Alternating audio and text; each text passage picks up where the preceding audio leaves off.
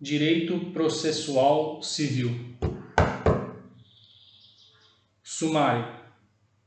Modo de interposição dos recursos.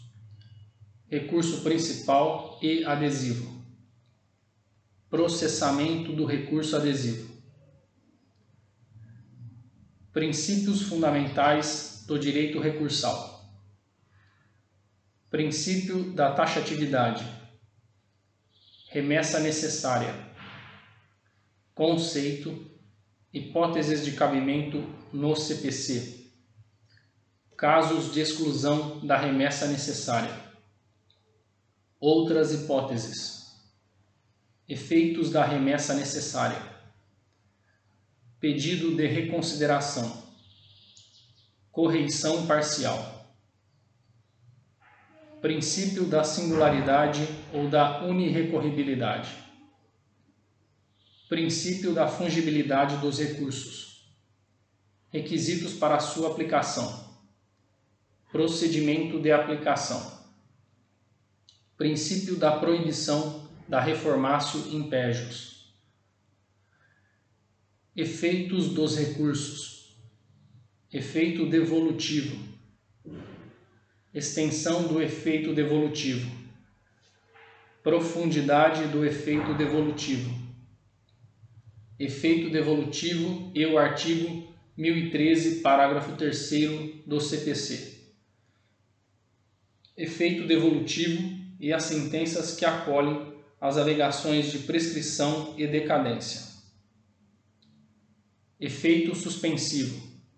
Recursos dotados de efeito suspensivo extensão do efeito suspensivo. Efeito suspensivo e ações conexas. Efeito suspensivo e cassação de liminares. Efeito suspensivo concedido pelo relator.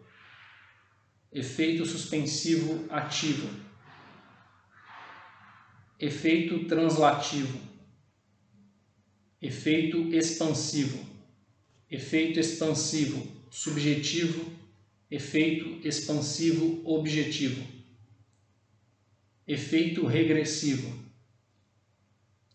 dos recursos em espécie, apelação, conceito, pedido de reapreciação das decisões interlocutórias não preclusas, requisitos de admissibilidade efeitos da apelação, devolutivo, suspensivo, regressivo, translativo, efeito expansivo. Possibilidade de inovar na apelação. Processamento da apelação. Processamento da apelação em primeira instância. Processamento da apelação no tribunal julgamento. Uma nova técnica de julgamento. Processamento da apelação em caso de indeferimento da inicial. Processamento da apelação em caso de improcedência liminar do pedido. Agravo de instrumento. Cabimento.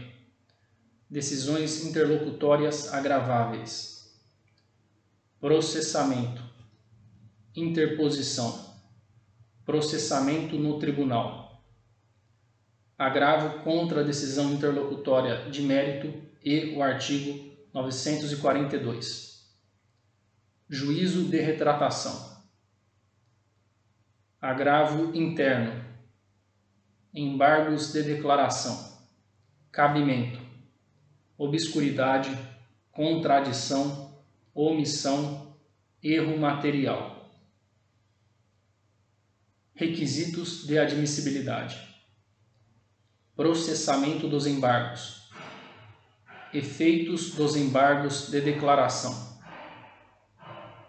embargos de declaração com efeito modificativo, recurso ordinário, cabimento, processamento, recurso extraordinário e recurso especial Requisitos comuns de admissibilidade do recurso extraordinário e especial.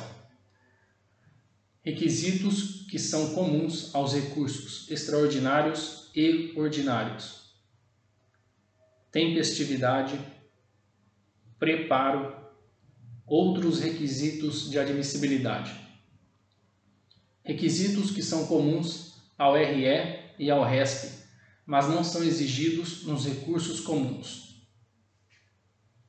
Que tenham se esgotado os recursos nas vias ordinárias. Que os recursos sejam interpostos contra a decisão de única ou última instância. Que, vise, que não visem rediscutir matéria de fato. Causas decididas. Pré-questionamento diferenças entre pré-questionamento exigido pelo STF e pelo STJ e o artigo 1025 do CPC.